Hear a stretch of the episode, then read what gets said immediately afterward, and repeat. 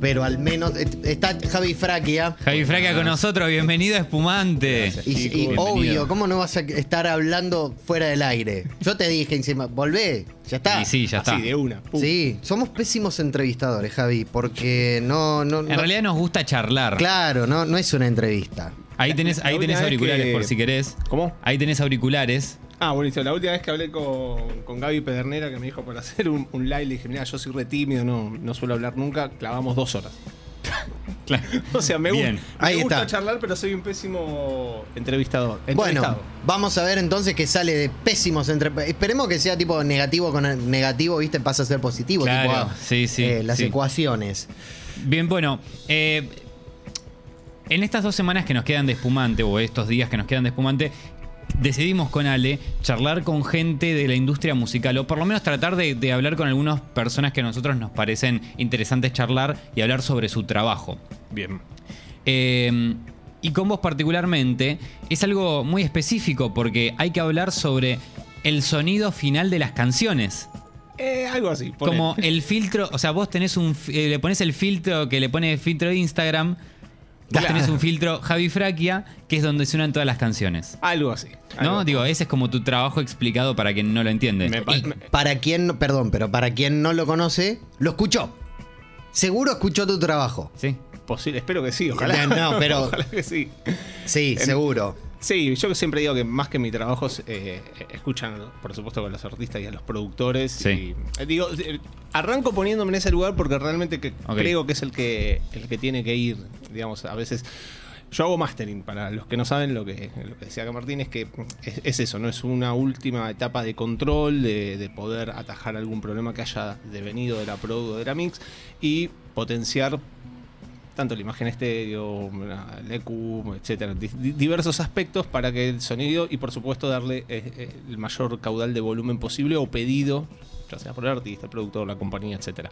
Así que bueno, hago un poco ese trabajo nerd hermoso. ¿Qué es lo que te llega a, a vos? Estamos en, en la etapa introducción, ¿viste? O sea, ¿qué pe- en, la, en la etapa introducción de lo que es el mastering para quien. ¿Qué, qué me llega en qué sentido? Eh, ¿Cuál es el archivo que el- te llega a vos? ¿Qué archivo te llega? Ok, a mí me llega, comúnmente me llegan dos archivos, que una es eh, la mezcla for mastering, como para trabajar, y después la mezcla de referencia, que es eh, la misma mezcla con volumen o, o algunas cosas más que la prueba del artista o el productor, porque bueno, Ah. hoy cuando trabajamos eh, eh, en estos estilos como el urbano y demás, donde se pide tanto volumen, una mezcla por sí sola, a, eh, como que llega, cambia, mejor dicho, el plano y cambian un montón de otras cosas cuando no se limita o cuando no se está eh, escuchando realmente con el volumen final que va a quedar. Entonces muchos Sí. productores o mixers trabajan con me- eh, mezclas re- de referencia que son las que hacen que, que nada, que todo quede en plano y se toma eso como el archivo A, pero se le apagan los limitadores para que me la manden a mí para que yo lo pueda limitar de otra manera Claro. y trabajar más fino en, en algunos detalles. Me llama mucho la atención siempre, yo con- como que considero que el, el único paralelo posible al, a, a quienes hacen eh, el mastering es el afinador de piano. Porque eh, no sé si hay alguna otra tarea como la de la en la que el oído sea tan importante. ¿El como- sonidista en vivo? Pe- Pero tenés como cierta. Es un vivo, Eh, vale es un todo. vivo, claro. O sea, decir, bueno, uy, se me, se me pasó, listo, ya está. Pasó. Claro. ¿Cómo es que llegás al mastering? Porque antes de llegar al mastering hay varios procesos. Es malísimo la historia. No importa. No, la historia es buenísima, pero quiero decir que no hay nada de profundo atrás, porque yo llego de, de- de mucha casualidad. Porque eh, siempre fui muy fan del audio. Tuve banda, tocaba metal, me gustaba grabar, mezclar todo eso. Y en ese momento estaba trabajando como operador de sonido en vivo. Ujú. Y Facu Yalbe, que es acá de Blay, eh, nada, estaba ya laburando me- medio pro. Y, nada, como que necesitaba mandar a chequear las cosas a algún lugar. Y yo qué sé, yo tenía ahí mi, mi cuartito con mis monitores, mis paneles, mis cosas. Y así empezamos, che, te mando, escuchá, no, mirá, yo la ajustaría acá, allá, uh, bueno, pim, pum, pan. Y así empezamos la relación. Mejor dicho, la relación con Facu viene de mucho antes. Pero así empezó la relación, digamos, laboral y el lazo que, que tuvimos del día uno, laburando. Y, digamos, yo ya venía estudiando sobre mastering, sobre mezcla, sobre todos los procesos, pero de una manera muy para mí. De hecho, no trabajaba cosas de estudio, era todo vivo. Y en ese sentido, Lo loco, perdón, que estamos hablando hace tres años. O sea, no- Ah, claro. no- ah, no, fue hace mucho. ah, No, hace tres años. Sí, sí, por eso te digo, eh, no es que uno dice, bueno, no, tengo 15 años en el mastering y No, todo no. esto, y bla, bla, bla, no. No. Sí tengo años en el audio, sí tengo años Sí. de estudiar mucho. Sí una realidad. Eh, yo siento, y siempre lo digo, que me estuve preparando para este momento. Claro. Porque siempre fui muy nerd de mucho estudiar cosas que no tenía dónde aplicarlas, pero yo las he estudiado igual. Cuando digo estudiar, hablo de estudiar fuerte. Sí. Eh, no hice la carrera de, de sonido porque... Pero te leíste de Handbook of Acoustics. Exactamente, o sea, siempre fui demasiado en anotadores, planillas Excel, videos, segundos, Claro. comentarios, eh, sí, ver o masterclass o. Todo lo que podía absorber lo absorbía y era y- la esponja estaba rebalsando, necesitaba tirar toda esa agua en algún lado y, y nada. Empezamos con Facu y ahí como que tiré toda la cancha, yo ya tenía como el estudio que quería pegar el saltito también, entonces justo fue- se alineó todo. Para quienes no, no eh, quieren escuchar qué es lo que hace Javi, yo les voy a poner algo y que seguramente van a saber. Él me va a decir que sí. Esto. Esto, le hici- eh, esto lo masterizó Javi. Claro. Qué lindo recuerdo. Este es una, este te, te gustó hacer Qué este? Uf. tienes cuando me pones Eh, a aparte fue el primero. El- el primer visa, la primera Eh, la primera que hiciste con él. La primera que hicimos, eh, incluso con Facu, los tres. Ok. La- El primer, la- cuando se armó el equipo, es el nuevo equipo, digamos. Ah, ok. O sea, había otro equipo Sí, eh, previo a Nati, digamos. Exactamente. Ok. Este, que, nada, a veces se alternan, yo qué sé, pero en general esa fue la, la primera session que hicimos. Uf. Javi, eh, No, y- no, y- es- o sea, pega muy bien. O sea, digo, tam- tam- eso también, digo, claro, el, el El- criterio. el criterio, porque digo, hay otras sessions que las recontra repegaron, le hace la de Nicky, por ejemplo, pero la de Nati también es recontra superadora a todas las anteriores. Y es la que abre por ahí, digo yo, un nuevo camino. Y ahora que me lo decís, claro, se me unen los atocabos. Claro, hay un nuevo sonido en lo que es en la masterización de las sessions de Visa. Eh, sí, capaz que también viene desde la produ, viene desde, desde el artista, Obvio. viene desde la mano de Facu en la mix y, y nada, ayuda a rematar en el máster, pero digo, no es que por el máster la No, no, no. Pero digo, pero digo, esto que me decís que se arma un nuevo equipo de laburo. Y claro, y con Facu ya veníamos muy afilados, ya habíamos metido caravana, ya estábamos trabajando Sí. ahí codo y codo todos los días, entonces como que mm, dijimos, bueno, esta, esta, esto, esto abre un, un nuevo lugar, Total. hacia dónde vamos a llevarlo, por supuesto con, con la aprobación de Gonza y su, su visión de Sí, sí. productor, Y, y nada, y ahí fuimos y ahí arrancamos, sí, estuvo buenísimo. Ahora, qu- quiero, quiero detenerme en esto un poco y decir, ¿qué desafío ves vos eh, dentro del mastering, dentro de tu laburo del día a día, a la hora de, digo, le hace Visa, le hace, no sé, Woz, le hace cualquier artista o un artista, eh, un grupo pequeño que te contrata a vos para decir, che, quiero que me hagas el máster de mi banda. ¿Qué desafío le ves de distinto a una, a una session de Visa, por ejemplo, de lo que no es por ahí una banda o un grupo de rock común y corriente? Que las sessions salen en menos de 24 horas. Con el, Claro. otro, con el otro podés programarlo. Las sessions te caen y las tenés que sacar. No, más allá del chiste, eh, en realidad no es tanto eh, el artista lo, lo diferente, sino más bien eh, qué, qué te piden en la producción. Ok. De repente, eh, primero hay que ver el- el estilo. Sí. Después hay que ver si tienen un productor que, que interactúe entre la banda o es la misma banda que fue, que grabó, que mezcló y que te lo mandan. Eh, tiene que ver la finalidad, che, queremos muchísimo volumen, queremos impacto porque el- todos sabemos ¿no? que está todo bien con el volumen, pero genera un montón de cosas que no están tan buenas como la pérdida de, dinámica, artefactos, roturas, etcétera. Entonces, eh, todas esas cosas yo suelo charlarlas con, con el artista o el productor para ver qué se quiere llegar y cómo vamos a llegar y qué vamos a dejar en el camino. Ok. Eh, hay a veces que el, el artista o el productor viene muy definido lo que quiere y nada. Yo me atengo a eso y en otros lados me dan libertad absoluta de laburo. Me dicen, mira, tenemos esto, no sabemos con palabras cómo mejorarlo. Entonces yo pre- presento una propuesta. Eh, nada, eso es como una forma mía de laburo. Nunca trabajo Sí. como por revisiones. En el máster comúnmente se suele más afuera. Eh, vos entregás y tenés una o dos revisiones. A partir de la tercera revisión es otro precio. Ah, Eh, ok. no, yo trabajo por el material terminado. A mí me gusta cuando estás contento, porque es una, una paja que si- tipo no te gustó y llegaste a la segunda versión, porque yo me puedo haber equivocado, porque Siento que es muy de argentino igual eso, ¿eh? Creo que todos lo hacemos en todos los, en todos los ambientes de la vida. El argentino hace eso. Hasta que no esté bien. Hasta que no esté bien, dale, bueno, vamos a ir laburándolo. Sí, yo qué sé, tiene que ver con que nada, no está bueno. eh, a ver. No, sí, como que estás corriendo atrás de si. No Sí, está bueno, no, está, bueno. No, no. Estás poniendo un, un- depositando una confianza, poniendo un esfuerzo económico para que algo quede bien, que va a quedar, es eso, queda materializado por siempre. No importa si se reproduce 10 veces o 100 millones. Eh, queda materializado. Entonces la onda es que te quede lo mejor posible y que estés contento. Por supuesto que hay un momento ¿no? que es el límite cuando ya te das cuenta que quizás las devoluciones no tienen mm, quizás coherencia o que de repente, che, lo escuché en el auto y siento. Y bueno, claro, hay Claro. algunos límites que tenés que establecer, pero en general la realidad es que nunca se- llegamos a más de dos o tres versiones porque enseguida tratamos de encontrar el, el rumbo que quieren. El- el- ¿Haces el máster pensando en dónde va a ser más reproducido el, el tema? Ponele, hoy en día son auriculares en el teléfono. O parlantes de teléfono. o parlantes de teléfono. Debería, pero no. Y digo debería, eh, es muy difícil, porque vos tenés, Bien.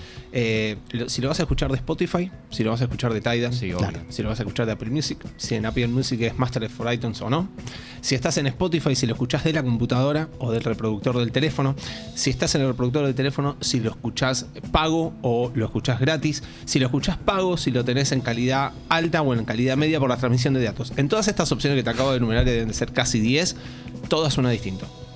Entonces es imposible aunar eh, una, Después, bueno, por supuesto, tenés YouTube. Claro. y, y tenés CD. Entonces es imposible apuntar. Eh, las múltiples versiones, para mí el problema que tienen es que empezás a cambiar determinados... Cuando, cuando vos llegás a un volumen definido, Claro.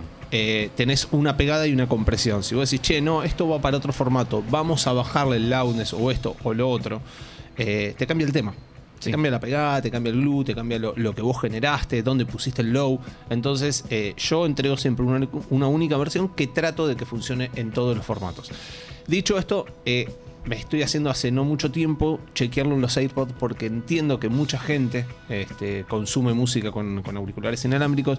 Muchos artistas y productores con los que trabajo a veces están de gira o a veces están a, están a mil, no están en un estudio. y Si están en un estudio, no son su estudio, entonces no saben cómo se escucha. Tienen los AirPods. Y, y los, los, los suelo usar para. También chequeo un parlantito Bluetooth, cosas, cosas básicas, pero no me baso en las plataformas, sino más bien en el dispositivo. Quiero apelar al, Ah. al- al costado Lita de Lázari, de, Javi. Necesito que recomiendes. ¿Cuál, le- ¿Cuál consideras que es el mejor servicio de streaming para escuchar música y por qué? Eh, mira, yo te voy a decir cuál es el mejor para mí sin haber hecho un relevamiento eh, de hace poquito. En su momento, eh, Tidal tenía muchísima diferencia, lejos. Hoy creo que la sigue teniendo, aunque yo no tengo Spotify Premium, eh, entonces no sé cuál es la calidad alta. Mejor dicho, sí sé que la, sí sé cuál es. Eh, ellos utilizan un, un código que se llama AAC. Eh, que en el caso de la calidad premium, esto está en la FAQ de Spotify. Yo dije que iba a ser una charla nerd. No, está bien. Yo te lo dije, le No, íbamos no, no, por- me encanta, me encanta. Ahí en, en esa FAQ está que ellos publican que laburan a 320 con el codec este. En cambio, Tidal trabaja, se supone por lo menos que trabaja con el web directo. Eh. Claro. Entonces, yo lo, lo que he podido hacer de bajar eh, a través de otro software o de manera rara eh, los temas que, que pude masterizar y compararlos, con Tidal no tengo diferencia, cosa que sí la tengo con Spotify. Eh, así que bueno, para mí hoy por hoy Tidal eh, pago es la mejor opción. El, Siempre el en- máster de Tidal, claro. el máster de Tidal se supone que es el, el mismo máster y si tiene alguna compresión, eh, a mí en- por lo menos en parámetros no me la, no me la ha mostrado. Eh, he bajado el mismo archivo, ¿eh? porque este- están perfectos, no escucho diferencia. Así que estimo que esa es la calidad hoy por hoy disponible mejor. Y mm, cuando me, me quedé pensando en las distintas en las distintas plataformas, en los distintos servicios de reproducción que tiene una misma un mismo track que vos sacás. Sí. Eh, esas versiones, cuando vos ya tenés el máster hecho, después de que ya te lo pasaron, tenés que hacer una o dos versiones más para los servicios de streaming o entregás un solo track y listo. Un, so- un solo track. Un solo track. Ok. Sí, porque en realidad, eh, si tenemos que apelar a la calidad más baja de reproducción, o sea, si tenemos que apelar a lo más bajo, Sí. Instagram transmite en mono. Claro. Sí. O sea que ya estamos en el horno. Entonces es imposible pensar en eso. Podríamos pensar en Pero Spot- si lo conectás a auriculares, eh, ¿te hace un falso estéreo? No sabría decirte. Ok. Me parece que eh, hace un falso estéreo porque la transmisión ya va en mono. Ah, O ok. sea, ellos suben el video en mono, el codec, el propio de Instagram y de Ok. Facebook. Eh, la verdad que no, no escuché con auriculares algo propio desde Instagram, eh, pero posiblemente hagan eso. Ok. Y para que me fui con lo otro que te iba a decir. Ah, que la calidad estándar de no paga de Spotify creo que está en 96.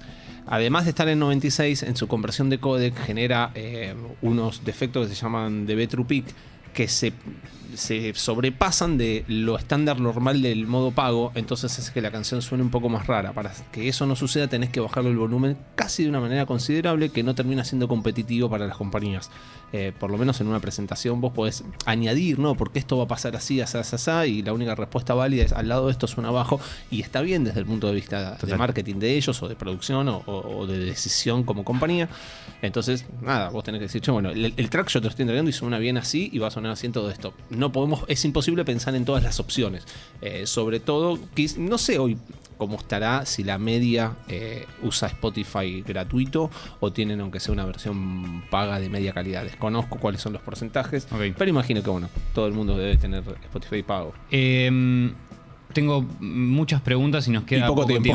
Sí, total. La vida, la vida misma, es así, la vida. Pero eh, de, de los laburos que venís haciendo últimamente, o tal vez tenés alguno del último tiempo, ¿cuál es el laburo que más disfrutaste hacer? Eh, tengo tres. Dale, Está perfecto. bien, sí. te, la, Perfecto. te la tiro la de Nicky Jam. Uh, mirá, la tenía acá justo. Eso, digo. Eh, como viste, los jugadores tienen sus palmares, digo, supongo que debes tener como también, eh, digo, es esto. En realidad, porque me vuelve loco el tema, la produ, la letra, o sea. Que yo me acuerdo que te dije, che, ¿qué se viene? Y vos me dijiste, se viene una bomba, que es una locura, no te puedo decir qué es. No sé si era esa porque yo creo que lo de Nicky me enteré. Comúnmente yo no pregunto qué, qué va a venir. A mí me llega el archivo y me entero ahí. Ah. Como que no me gusta estar. ah, che, ¿quién viene? Nada, cuando llega, llega y, y está bien y me gusta ese, ese Es juego. hermoso. Eh, y creo y creo que eso fue así o quizás me enteré el, el- el día anterior, bueno, pero puede ser. Pero bueno, por todo eso es como que me, me tengo muy grabado el día que hice ese máster, muy, muy presente. Después el disco de Hipnótica. No, No, es increíble. eso, ya está. Es increíble. Escúchenlo. Escuchen por favor ese disco. Mixto, por favor. escuchen a los, a los chicos, escuchen a sus productores, porque es tremendo, tremendo trabajo que tiene eh, artísticamente ese disco y musicalmente. Y eh, el nuevo disco de voz. Claro. Otra fucking locura. Se viene un disco Uy, ¿ya está listo? ahí, mañana. Mañana se termina de, de- de cerrar lo, lo que es la etapa de máster y todo eso. No. Un discazo. Entonces, y, y es otro. Yo guardo los, el- las experiencias por lo que disfruté. No es que con otros no disfruté. Pero ponele, este, este disco de, de Woz me parece que es un viaje hermoso, con un montón de, de- de música y, y de cosas. Entonces, lo- lo- como lo viví también lo de hipnótica. O sea, que fue un viaje. Que era decir, cha, voy a, voy a masterizar, pero primero voy a escuchar, no sé, tres, cuatro veces las canciones. Es que, bueno, justo el otro día vinieron, este, Hernán y Nahuel vinieron al programa y hablamos de eso, que ellos tienen algo en particular que, eh, que creo que abren el juego a que uno pueda tener sentimientos Mal. compartidos con ellos. Compartir los sentimientos, lo que me pasa a mí con las canciones, hablarlo con ellos y que ellos también lo tomen y hacerlo propio.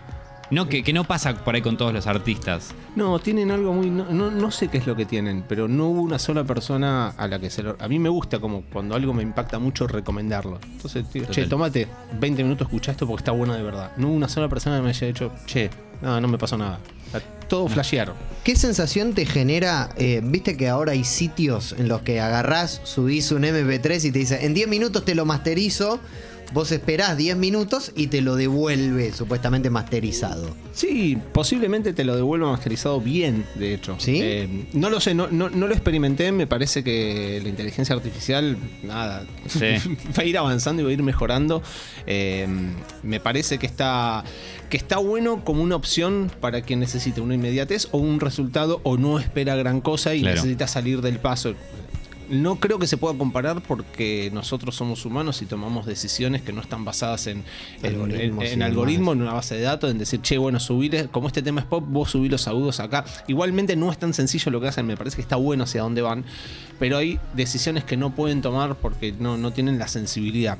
Y más aún, y, y parafraseo a otro técnico de mastering que me pareció muy interesante lo que decían, hay una única etapa en la que ellos no pueden reemplazarnos, que es en la devolución de la mix. Cuando Claro. vos me mandás el texto, yo te digo, che, mira, baja esto y acomodate esto que vamos a llegar mejor para acá. Eso no lo pueden hacer todavía. ¿Cuánto te lleva promedio un máster de un tema? Depende, muchísimo. Depende de, Ok. de- de mil cosas. De, de quién es el productor o la exigencia o hasta dónde se quiere llegar eh, o los problemas que pueda llegar a tener ese track. Pero comúnmente soy lento para masterizar. Puedo llegar a tardar, no sé, dos o tres horas por tema. Y cuando a vos te llega un tema, vos decís, esto por ahí lo paso por los fierros, lo hago analógico, o decís, bueno, lo hago digital, Depende. mezclás eh, las dos cosas. Depende. Comúnmente eh, empecé digital, después me puse todo analógico, después estuve híbrido, ahora estoy de vuelta digital. Son etapas, son según lo, lo- lo que me va pasando, pero tiene que ver también mucho el género. Si vos tenés un, Claro. un track con bombo en negras bien clavado, eh, es posible que todo lo que sea hard, ya sea por el simple hecho de salir de los conversores y volver a la computadora, ya hay un deterioro de, de esa pegada, de esa cosa que buscaron con el 808 que pegue de esta manera y vos ya la estás deformando desde ahí. Entonces, eh, no es fácil, pero es, es según el día también, lo que tenga ganas de hacer, lo que pinte que quede mejor. Eh, y yo tengo las últimas dos, que son eh, fierros para laburar el mastering. ¿Tenés fierros o, sí, o sí, sí, sí. plugins? tengo- no, no, no, tengo las dos cosas. eh, Pero digo algo que vos recomiendes para quien quiere meterse en el mundo del, del, del mastering. No, que no gasten fierro, que se compren eh, auriculares buenos, que gasten acústica, que gasten en, en cosas que están primero al, al fierro. El fierro es un adicional, el fierro no, no tienen...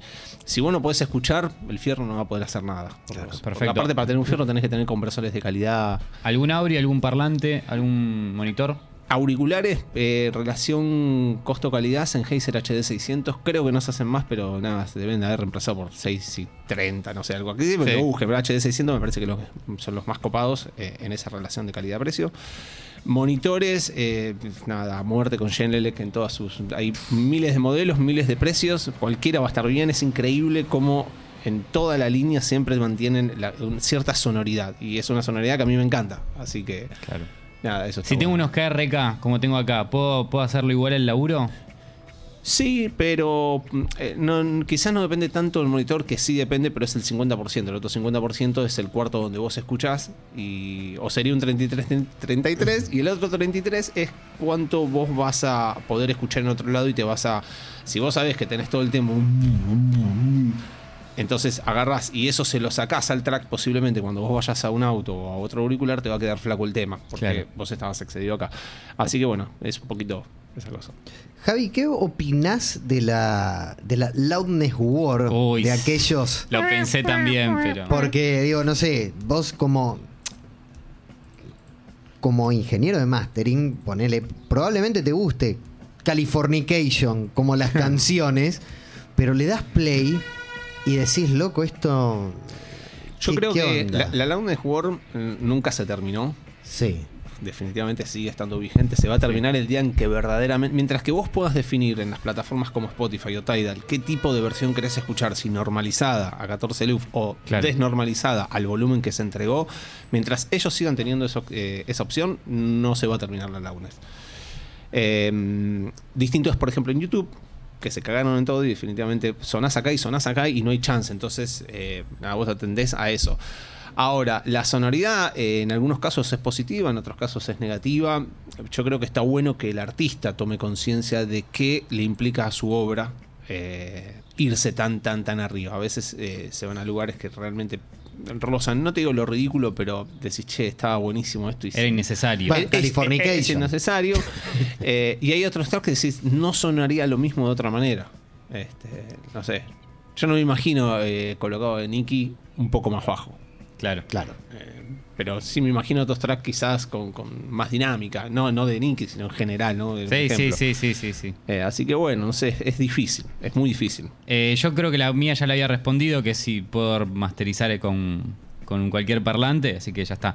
Eh, con cualquier computadora puedo masterizar, con cualquier plugin. Sí, el, el problema, el, el mastering es criterio, no es herramientas. La herramienta, por supuesto, te va a ayudar a resolverlo, pero si vos no tenés un criterio de decir, criterio sostenido. De repente, no sé, te llega un track y está excedido de low porque en tu sistema que vos ya sabés que va a replicar bien en otros lados, este, decís, che, está excedido y además te, referencias con otros tracks de- del género que te haya dado el artista mismo, y decís, che, estamos en otro lado, entonces eso es lo que hace al, me parece, al técnico de mastering. Después, las herramientas, las sutilezas, el saber de repente cómo solucionar un problema o, o poder verlo o escucharlo, mejor dicho, eh, es como toda otra cosa, pero me parece que el criterio va antes que todo. Una más. Una más. Y ya te pongo la cortina son, de cierre. eh, pueden ser tres.